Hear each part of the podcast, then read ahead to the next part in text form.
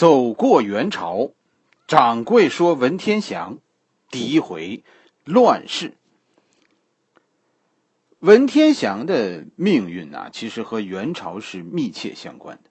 讲元朝，我选择的第一个人物就是文天祥。其实原因就在这儿，你要讲明白，说元朝为什么能取代宋，哎，这关键人物，咱们就是要看文天祥。文天祥是南宋人，一二三六年出生在江西庐陵。庐陵现在咱们对这个地方很熟悉，是吧？这个地儿，庐陵这个地儿现在你不陌生。咱们那革命圣地井冈山，哎，离庐陵这个地儿就不远。文天祥一生在派系上说，南这个南宋啊，是一个非常讲究派系的时代。文天祥在派系上来说，他是他是江西帮，哎，他后来文天祥后来也基本上这一生主要都是战斗在江西。文天祥出生的这一年呢，就是南宋的一二三六年，这这可能算是南宋啊整个历史中的一个高峰。就这个时期，南宋的皇帝是宋理宗。咱们讲这个《辛弃疾传》，是吧？咱们讲过南宋的前四个皇帝了。南宋的第一个皇帝是宋高宗，第二个是宋孝宗，第三个是光宗，第四个就是宋宁宗，第五个就是这个宋理宗。辛弃疾，咱们上一回回目讲的是辛弃疾，是吧？辛弃疾是死在第四个皇帝，就是宋宁宗那个时候。宋宁宗这个皇帝啊，其实很命苦。据说啊，他的八个儿子都是早夭，就未到成年就就夭折了。后来呢，就都说，就说像像宋宁宗这样所谓黄袍加身的这个皇帝是受到诅咒的，啊，他不是抢了自己老爸的皇帝位置吗？是吧？不知道这件事的朋友，咱们去去去补补课，是吧？听听听掌柜说的上一回说的《辛弃疾传》，黄袍加身这件事儿。不管是不是你自己自愿的，你的本意啊，据说，呃，这件事都对子孙有损害，那这算不算迷信啊？你你自己去判断。咱们就说说这历史啊，第一个搞黄袍加身的人是谁？哎，是是郭威，五代后周的开国皇帝郭威。郭威的儿子，他的子孙兴旺吗？他传位给外甥柴荣，兴旺不兴旺的，你想吧。这个这个大家要是想知道是吧，还是去去听以前讲过的书，咱们讲过《石敬瑭传》了，其中最后讲过这个这个柴荣的这个事儿。第二个黄袍加身的就是赵匡胤，是吧？宋朝的开国皇帝，北宋的开国皇帝，赵匡胤的接班人是谁呢？哎，是是他的弟弟赵光义，也不是他的他的儿子。他的故事咱们也讲过了。是吧？大家听《岳飞传》是吧？真的，哎，咱们讲过这事儿。宋宁宗是咱们讲的第三个黄袍加身的皇帝。哎，这这三这第三个就是宋宁宗。宋宁宗的江山能传给自己的小孩吗？宋宁宗的子孙呢也不兴旺，就只得在在侄子当中选。哎，选择新皇帝的任务呢，交给了大臣。这个大臣呢有私心，于是才找到了宋理宗。这算是皇帝宋宁宗的一个远房侄儿。他和宋宁宗有多远呢？宋宁宗和宋理宗往前倒十辈人，他们他们的祖先曾经是兄弟。事实上就是没关系。是吧？这这是大臣选这个继承人的时候一个私心，所以这个宋理宗一上台，宋朝就很乱，就权臣当道，哎，是是我让你上台的，你就得听我的，你就得感激我。但是宋朝的皇帝呢，就宋朝的这些老赵家这些人呢，有有这长寿的基因，最后这宋理宗愣是把权臣们啊都耗死了。他们活，他们活的寿命没有宋理宗长，于是最后宋理宗主政了。这宋理宗其实咱们说干的不坏，是吧？他他为什么叫理宗呢？这个理宗不是他自己给自己取的名字，这是后来人哎，给他起的名字这么叫的。这个理呀，就和他在位的时候说倡导理学有很大关系。宋理宗这个时代呢，就赶上了蒙古的崛起，蒙古和金这两个北方民族打起来了。哎，宋理宗的南宋在这个时期坐收渔利，甚至说在一二三二年，一二三二年很有名。一二三二年，咱们以前讲过，这是三峰山之战，托雷大获全胜。这个咱们咱们讲过了，大家感兴趣啊，去听《耶律楚材传》。到一二三四年。金国就灭亡了，是吧？按照按照蒙古和宋朝的约定，宋军北上收复汴梁，就是现在的开封。蒙古人呢从开封撤走，但是南宋这个时候突然啊就有点膨胀。哎，显然当时和蒙古和南宋约定啊是以洛阳为界的，但是南宋这个时候在取得开封以后，突然不宣而战，偷袭洛阳。虽然说南宋损失惨重，但是还是凭借人多势众，最后迫使蒙古撤出了。南宋不但收复了洛阳，一直向西收复了战略要地潼关。宋理宗这样完成了南宋的一个历史上最大的心愿——收复中原。黄河一线，黄河就是说从这个西安以南，从从潼关。以南现在都是南宋的，这是南宋版图最大的时候。到一二三五年的时候，蒙古军就集结了重兵，要报复说南宋的背信弃义，进攻潼关，结果结果失败了。一二三六年，蒙古人再次啊绕过从这个潼关绕过潼关，这回是进攻襄阳。哎，虽然这一战开始的时候蒙古人取得了胜利，但是最终呢，在交战中，当时蒙古国的大皇帝窝阔台的三儿子，这个三儿子不简单，这是这是蒙古汗国当时的太子啊。最后就是一二三六年在襄阳，蒙古国的太子太子在襄阳战死。这个儿子的死去，后来在窝阔台死后。成为了引发了蒙古的一场混乱。随后，蒙古就转入了对南宋的守势。哎，但是这个仇恨，啊，就就蒙古人记下了。南宋不但收复了黄河以南，还迫使蒙古这个北方民族转入战略防御。这是汉民族几百年来第一次取得这样的战略胜利。就是在这一年，文天祥出生，是吧？所以说，文天祥是出生在南宋最好的时候。蒙古人是是真的认怂了吗？说怕了南宋吗？你要是这么想，我的那个《耶律楚材传》你算是白听了。蒙古人这个时候暂时放下大宋，是因为自己内部有很多问题。一二三六年，正是耶律楚材风头正盛的时候。是吧？北方的蒙古人现在不是心向南宋，是正转向北方。他们正因为啊说蒙古人给自己带来了好日子，所以他们现在心里头想着蒙古皇帝，蒙古才是当时北方汉民支持的一方。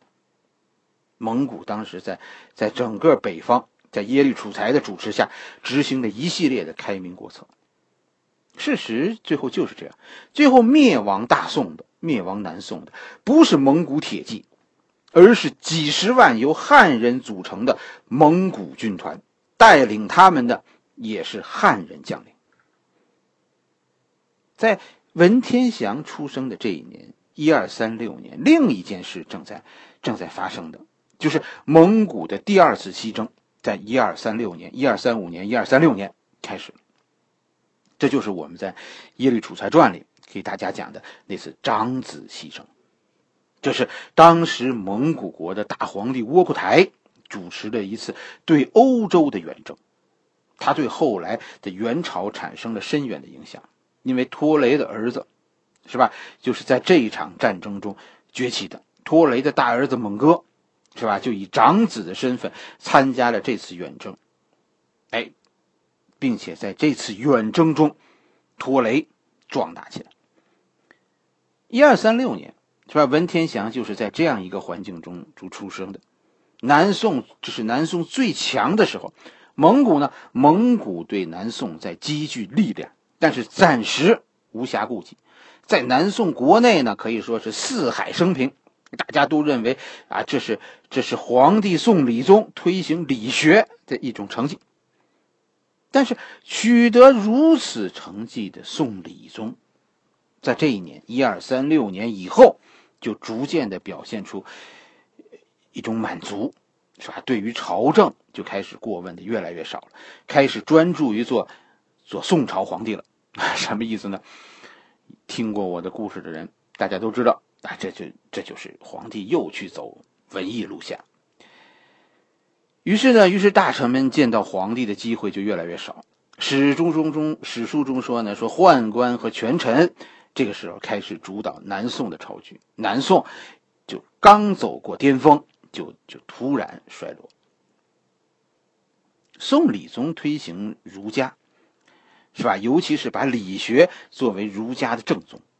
现在能说得清楚什么是理学的人不多，是吧？能能听懂的人其实更少。我跟你说，说这个事儿的人自己也未必都明白。理学对中国人有什么影响？是吧？现在我们中国人实际上还是在理学的思维控制之下。奥运会这不是已经开始了吗？这是一个大家思考我们和外国人到底都有哪些不同的。这么一个绝佳机会，中国人擅长的那些项目，外国人擅长哪些项目？中国人擅长哪些项目？其实这也是我们审视咱们思维的一个一个机会。你看，我们擅长什么呢？我们擅长那些怎么说呢？追求绝对正确的项目。你说什么项目？体操、跳水，是吧？有人说，有人说那些都是都是靠野蛮训练得到的好成绩。这话可能可能也对啊。但是，但是我告诉大家，大家去想，在很多这样的领域，我们都做的是全世界最出色的。而人家都说中国人喜欢模仿，为什么？因为我们模仿的最好。你看看新闻，是不是都说我们模仿谁，就模仿谁以后都是超越了谁？这这不是别的原因，这是我们的思维，我们追求一个事情的绝对正确。这是理学给我们留下来的财富，也是思维障碍。为什么说这是思维障碍呢？这回奥运会，大家一边数金牌，就一边想，这这是不是我们思维方式的胜利？哎，理学有它可爱的一面，有利就有一弊，而且理学的弊端啊，其实其实还很多。这个咱们咱们不好说别人。是吧？拿这个话题说别人，很多人都会很反感，是吧？我我就说我自己，掌柜自己认为啊，我我认为我是儒家，是吧？而且我认为我受从小我受理学的影响就就非常大。虽然说咱们说一直吵吵着要走出去，是吧？但是很多事情呢改不了。理学给给掌柜带来了哪些问题呢？大家肯定都知道。掌柜啊，能量很大。掌柜怎么说呢？掌柜是仰知天文，俯察地理，中晓人和，知阴阳，懂八卦，晓奇门之遁甲，前知五千年，后知一百载。可是这两天啊，掌柜小助手每天都在都在和我抱怨，是吧？你这些能耐都是嘴上的，一点用都没有。是啊，掌柜的仰知天文，俯察地理，中晓人和，知阴阳，懂八卦，晓奇门，知遁甲，前知五千年，后知一百载，这多大能耐？怎么有人敢这么侮辱掌柜呢？问题是，当掌柜懂这么多，偏偏不懂电工。我家客厅的灯坏了，掌柜就是修不好，而且当初买的时候呢，还还挺贵的，现在呢，舍不得说换一个。所以，其实我跟大家说，这理学呀有问题。就是虽然在在有一些方面上它特别好，特别较真儿，但是其实呢，它太强调理论了，并不怎么强调动手能力，是吧？呃，能说不能干，这就是理学达人的通病。像我们这样的人呢，要要是成为一种力量，这这未必是国家之福。不止一位南宋的那那些能动手的那些官吏。就抱怨过，干点活忒他妈费劲。这种抱怨中声音最大的人里边，就有文天祥。掌柜虽然咱们说是文人，但是其实当年我也是很敢干的，是吧？就自以为很有点辛弃疾的知音的那个意思，所以也是多次下课。文天祥呢，也是这么一块料。就一些很实干的人，其实往往会恨疯了理学派的。所以，理学派盛行的时代，也是抱怨最多的时代。但是这些你细看，是吧？事从两来，莫怪一人。实际上，我和大家讲的这些话的意思，就是告诉大家，文天祥生活的那个时代是什么样子。国际形势上来说，是山雨欲来风满楼。但是在国内呢，国内当时在南宋内部还自以为不错，而且理学派掌权。这些实干派都靠边站了。文天祥真的是很有才干，二十一岁，文天祥就考中状元，而且还真的没听说说文天祥是走了谁的门路。似乎咱们听着，这文天祥是真的凭能耐考上去的。据说在殿试的时候，就是皇帝出题考试的时候，文天祥的一篇文章写了一万言。作文稿纸四百字的，人家一次考试写了二十五篇还多，而且呢，写的是真不错。你别看出二十五篇，考官居然看完了，这就说明你写的不错，人家至少能看完。但是就在考中了冠状元啊，要要分配工作的时候，文天祥的运气不是特别好，就突然文天祥的父亲死了，于是。文天祥不得不回家守孝三年，哎，二十一岁就就考中了状元，但是到二十四岁，文天祥才回到朝廷。此时的天下就已经大乱。就这些年发生了什么事儿呢？首先，这些年啊，最大的一件事就是蒙古乱了。蒙古汗国第二个可汗就是窝阔台。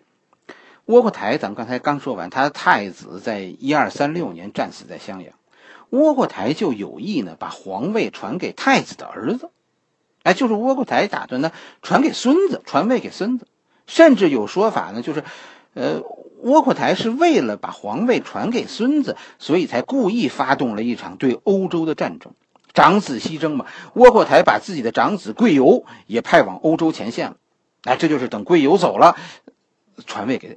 传位给孙子。一二四一年的时候，窝阔台死了，但是他的孙子没能继位，而是在窝阔台的老婆的主持主持下，长子继位，这就是贵由当可汗。但是这件事引发了广泛的不满，甚至于为此爆发了战争。贵由一直到六年以后，就是一二四一年窝阔台死，一直到一二四七年，六年多以后。窝阔台才正式当上可汗，但是在一二四八年第二年，贵由就死在了这个征讨蒙古反叛者的战争的这个这个路途中。蒙古的部落到这儿就分裂了。当时的蒙古就经过这一片土地，包括南宋这片土地，按理说都是都是拖雷的地盘，就这是这是成吉思汗的老四。托雷的，托雷的儿子，但托雷死得早，但这块地方就由蒙哥继承了。一二五一年的时候，蒙哥继位，文天祥考中科举这一年，就应该是一二五六年。蒙哥派自己的五弟开始第三次蒙古西征，当时的形势还是蒙古一心向西发展的，就似乎丝毫都没有对南宋下手的迹象。但是，一二五八年就风云突变，蒙古大军突然对南宋发动了战争，什么意思呢？蒙古一方面在西征，另一方面开始了对南宋的战略决战，蒙古人居然两线作战。蒙哥其实也是一位战略天才，他与南宋的战争啊，哎呀，真的是一上来你看着就惊心动魄，这是大手笔。蒙古人啊，一件事，蒙古人对世界的认知啊，和已经超过了我们当时的认知。就北方民族对世界的认知，其实往往是超过我们汉人对世界的认知的。确实，蒙古人的当时的地图已经到达了欧洲，包括整个中亚，大半个阿拉伯世界都在蒙古人手中。所以，蒙古人进攻南宋，在蒙哥那个时代，他的战略角度非常独特。由于吐蕃这个时候已经归降了蒙古，是吧？这一次蒙古人是分兵三路进攻南宋，而这三路让人看的是目瞪口呆。此前从来没有人这样进攻过，以后也没有哪个民族说这样的进攻过汉民族。第一路很传统，是吧？这就是带队的是蒙哥的四弟忽必烈，忽必烈带领的部队从从整个的。正面战场，就是我们说黄河流域开始正面战场，分多路，从蔡州就是现在的汝南，一直到海州就是现在的连云港，几百公里的战线上是全军进攻，声势之大，这规模之大，骇人听闻。南宋军队于是调集全国的兵力，在整个淮河战战线来抵抗蒙古军的进攻，但是竟然啊。这是战略佯攻，这么大声势的战略佯攻，真正的主攻方向是中路。蒙哥亲自带队从长安出发，走子午谷，啊，然后穿过汉中，翻越米仓山，进攻四川，而且是佯攻成都，实际上是准备偷袭重庆。这手我跟你说够狠的。如果真的被蒙哥攻下重庆，蒙古军将顺长江而下，不但整个长江以北的宋军，是吧？因为长江被切断而陷入重围，长江天险此刻也将不复存在。那个时候，宋军面临的问题就是灾难性的。忽必烈的几十万汉军将在蒙哥水军的配合下轻松的渡过长江，那对于南宋来说是灭顶之灾。蒙攻的蒙哥的中路是主攻方向之一。为什么只是之一呢？居这居然还不是最凶恶的，竟然蒙哥啊派出雀薛军，这是这是蒙古最强悍的军队，从吐蕃借道突袭大理。大理就是现在的云南，然后从云南绕到广西、广东边境，从南部。突然攻入湖南，这是宋南宋的大后方，所有战略预备队当时都集结在湖南。这个时候被蒙古军从身后攻攻入，据说几十万南宋的预备队最后溃不成军。战役还没有开始，宋军就失去了战略预备队，陷入苦战。但是其实。这一回大宋啊，这一回运气很好，是吧？因虽然说整个战略上全是被动，哎，但是在整个战役最关键的中路，就是蒙哥亲自率领的这一路，突然出了问题。问题就出在重庆重庆边上的那个钓鱼城，这里扼守着重庆的大门，苦哥蒙哥呀是偷袭。但是在这里苦战了四个月，没能攻下钓鱼城，最后蒙哥呢病死在钓鱼城下。一二五九年，蒙哥死了。这是一个出人预料的结果，是吧？有一种说法说说蒙哥是在战斗中负伤，最后死在军中的。但不管什么原因吧，反正战斗突然停止了。已经在好几处突破淮河防线，已经打到了长江边上的忽必烈，现在过不了长江，是吧？最后不得不撤军。已经打到了南昌的雀薛军，是吧？一夜之间撤走了，撤回云南。对于南宋来说啊，这是个天大的惊喜，因为南宋现在整个朝廷正在争论不休，争论什么？争论怎么？打败打败蒙古人吗？不是，争论着往哪儿迁都。哎呀，皇帝身边的人呢，认为长江防线那那已经被突破了，这蒙哥还没来呢，这长江防线就已经被突破了，临安肯定守不住，所以建议皇帝啊，咱们咱们咱们跑到福建去。但是就在这个争论最激烈的时候，突然蒙古军队撤走了，于是皇帝不用迁都了，是吧？那咱们的文天祥呢？一二五九年，是吧？这个蒙哥死，这个一二六零年这一年，文天祥二十四岁，结束了丁忧，回到朝廷，被任命为宁海军节度判官。宁海就在就是在福建。实际上，当时南宋要要想要想迁都，哎，就是往这儿迁都，因为整个南宋现在这是唯一一个保持着啊，保持着建制，没有被阙薛军打残的主力部队，就在宁海。皇帝其实咱们按这说是非常看重文天祥的，是吧？为什么这么说？你你想，他要迁都到那儿，然后。为了要加强那个地方的军事干部的力量，这才把文天祥派去。你说蒙古人走了，南宋的这些迁都的争论就能就消停了？你要是这么认为，那你就太不了解南宋，这是大错特错。南宋的内斗因为蒙古人的撤走而升级了，就是这样。